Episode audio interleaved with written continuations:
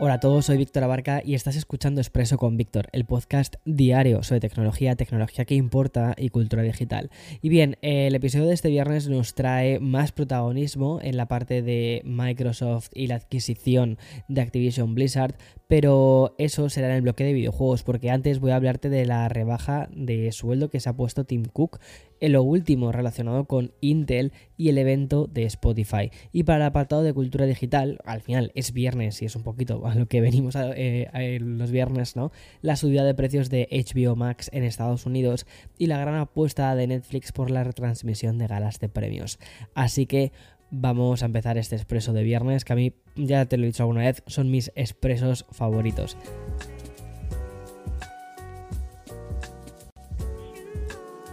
Bueno, antes de comenzar, antes de, empezar con este episodio, quería preguntarte, ¿qué tal estás? ¿Tienes planes de fin de semana?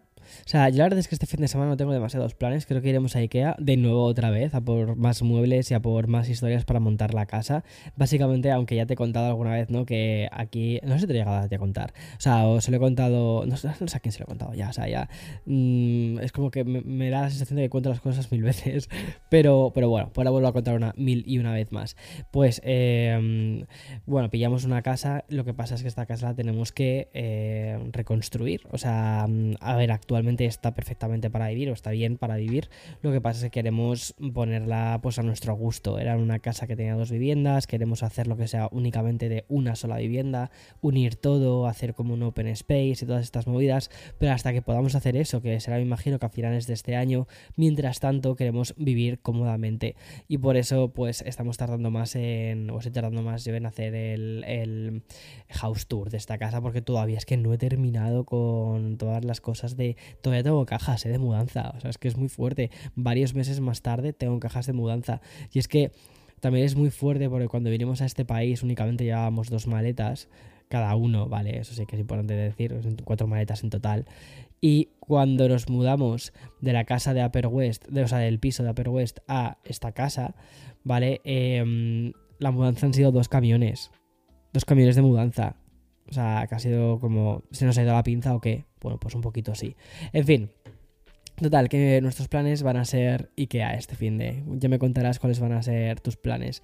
Pero vamos un poquito a ya a la actualidad tecnológica, porque podríamos decir casi que la política actual cambió un poco cuando la sociedad entendió que no solos los sacrificios tenían que hacerlos los, los de abajo. Y aunque casi nunca se cumple, al menos podemos celebrar que en Apple se han tomado las medidas desde arriba. Y hoy hemos conocido que el propio Tim Cook ha decidido aplicarse una reducción del 40% de su salario, una idea que ha surgido atención de él mismo y que ya es oficial tras quedar publicada en la declaración de poder anual de la compañía. La idea de Tim Cook de ajustar su compensación a la luz de los comentarios recibidos se transforma en un salario objetivo de 49 millones anuales, ¿eh? que aunque sigue siendo una cifra muy alta, ¿vale? Representa 35 millones menos de lo que fue su salario objetivo en el 2022. Y ya hablando de otro gurú tecnológico como es Bill Gates, y es que el fundador de Microsoft ha tenido la típica sesión de preguntas y respuestas en lo que mm, yo la llamo la, el portal de Internet o lo que es ahora Internet, el Internet de verdad, que es Reddit. Quizás la respuesta más interesante de toda la sesión que ha dado, ¿vale? Tiene relación con el gran tema tecnológico del momento. Y sí, Bill Gates también ha hablado de la inteligencia artificial en general y mucho más en concreto de ChatGPT. Preguntando por cuál es la gran revolución tecnológica, Bill Gates ha señalado que para él no es la web 3. o sea, web, web 3 ni el metaverso, sino que es la inteligencia artificial. El fundador de Microsoft se mostró bastante impresionado por el ritmo de mejora y el impacto enorme que tendrá la inteligencia artificial en el futuro, llegando a afirmar que ChatGPT es una muestra de lo que está por venir, aunque reconoce que ya se siente bastante impresionado por el ritmo de innovación de la aplicación de OpenIA. Y mm, tras hablar de Tim Cook y de Bill Gates, voy a pasar a una noticia más puramente tecnológica como es el último lanzamiento que ha hecho Intel y que la verdad es que es un pedazo de lanzamiento.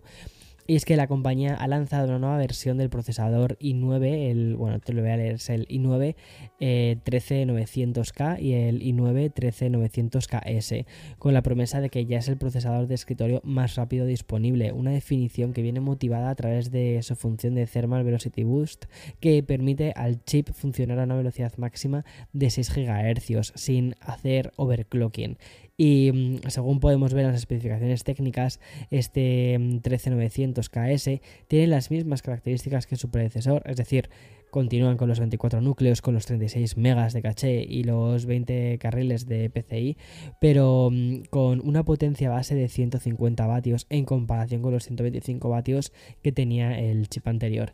Y además es compatible con las placas base, con la mm, Z790 y con la 690, pero se recomienda una actualización dentro de la BIOS. Y ya volviendo al mencionado Thermal Velocity Boost, es importante destacar que se trata de una característica de los nuevos chips los Intel Core de onceava generación y posteriores, la cual, eh, o sea, décimo primera eh, y posteriores, la cual se, va a permitir eh, funcionar más rápido a medida que disminuye la temperatura. Es muy curioso, la verdad. Y antes de pasar al bloque completo en el que vamos a hablar de cómo le ha ido la semana al sector de los videojuegos, ya sabes que esa es una de mis partes favoritas, pues tengo que hacerme un poquito eco de la fecha fijada por Spotify para celebrar su gran evento que es Stream On.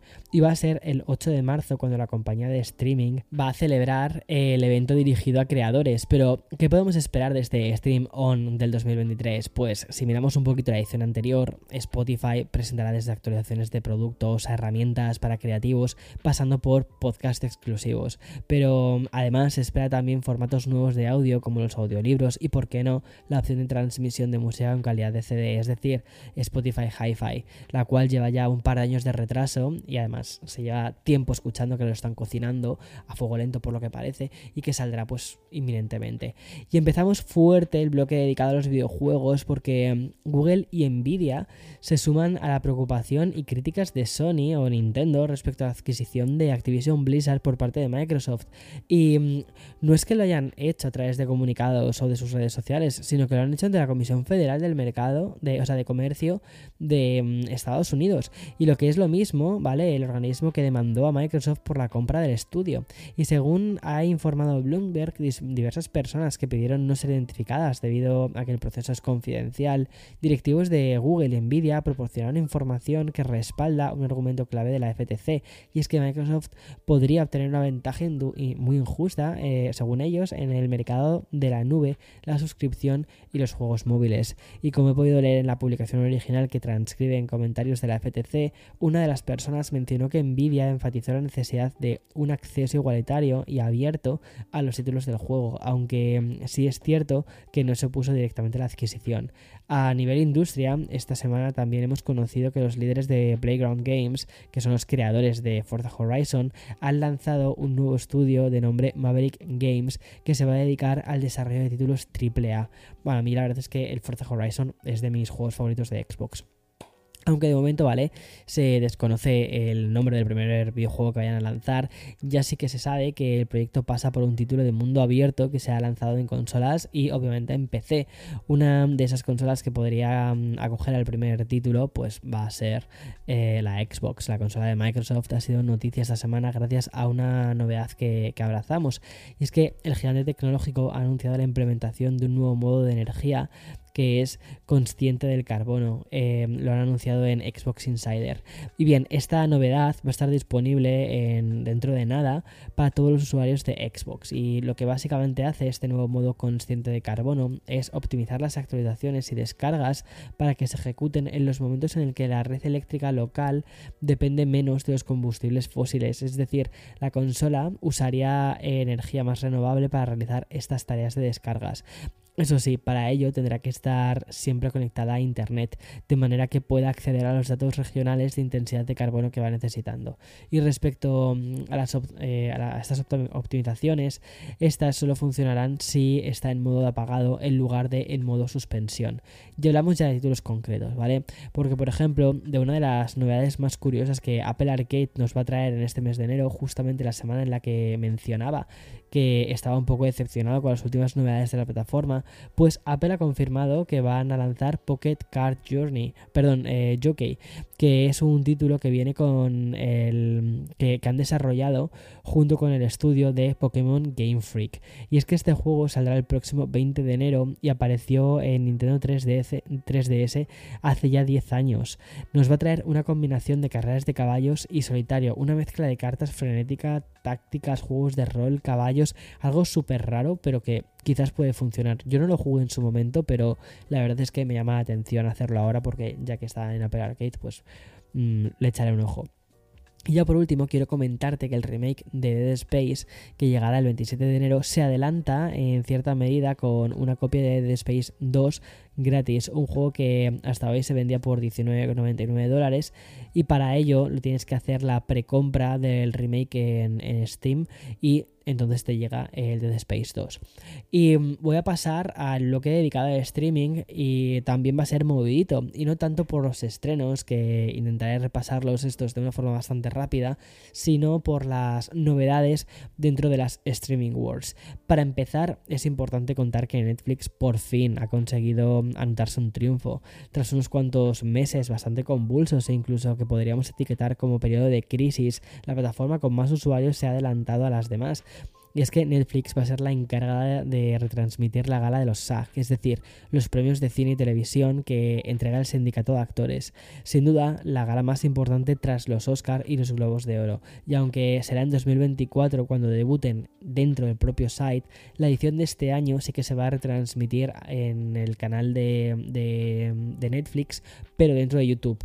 Y la otra gran noticia es una última hora que acabamos de conocer, y es que HBO Max ha anunciado una subida del 7% en su suscripción mensual, aunque la medida solo afecta a los usuarios de Estados Unidos, seguramente suponga un movimiento previo al incremento que va a afectar al resto de países. De momento los usuarios que vivimos en Estados Unidos pues vamos a pasar a pagar 15,99 dólares en lugar de los 14,99 actuales. A ver, sí, es un dólar nada más, pero bueno, también es un 7%. Y mm, Vamos ya con, principales, con los principales estrenos de esta semana. Y voy a empezar, ya que estaba con ello, pues con Netflix, que trae nuevas temporadas de Vikingos, Valhalla y la ficción española Sky Rojo. Y por su parte, la propia HBO Max tienen en Belma su estreno más destacado. Se trata de un spin-off de la mítica serie de animación de Scooby-Doo y obviamente está centrado en el propio personaje de Belma.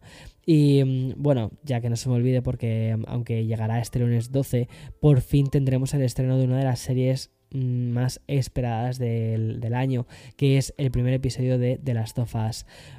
Es una hora y media de duración, ¿vale? Y tiene pintaza. Solo de decirlo ya, pues se pone un poquito la piel de gallina, se pone la piel chinita, porque, o sea, el juego en el que está basado es brutal.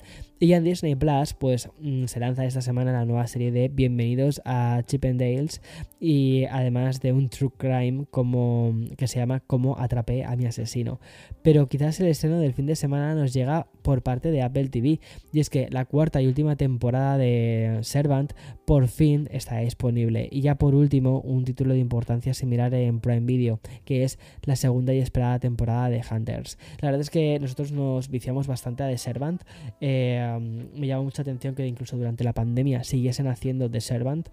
Y la, la primera temporada es muy guay, la segunda un poquito rara, la tercera va bastante guay y la cuarta la verdad es que tengo bastantes preguntas sobre esta serie que empezó produciendo Shemalan, el director del Sexto Sentido, y que no sé, ha sido una serie con muchos altibajos. Veamos a ver en qué este fin de semana lo veremos, a ver en qué termina esto. Y hasta aquí todas las noticias de, para este fin de semana, para este viernes 13, muy curioso, viernes 13 del 2023 y el lunes, como siempre, más y mejor. Chao, chao.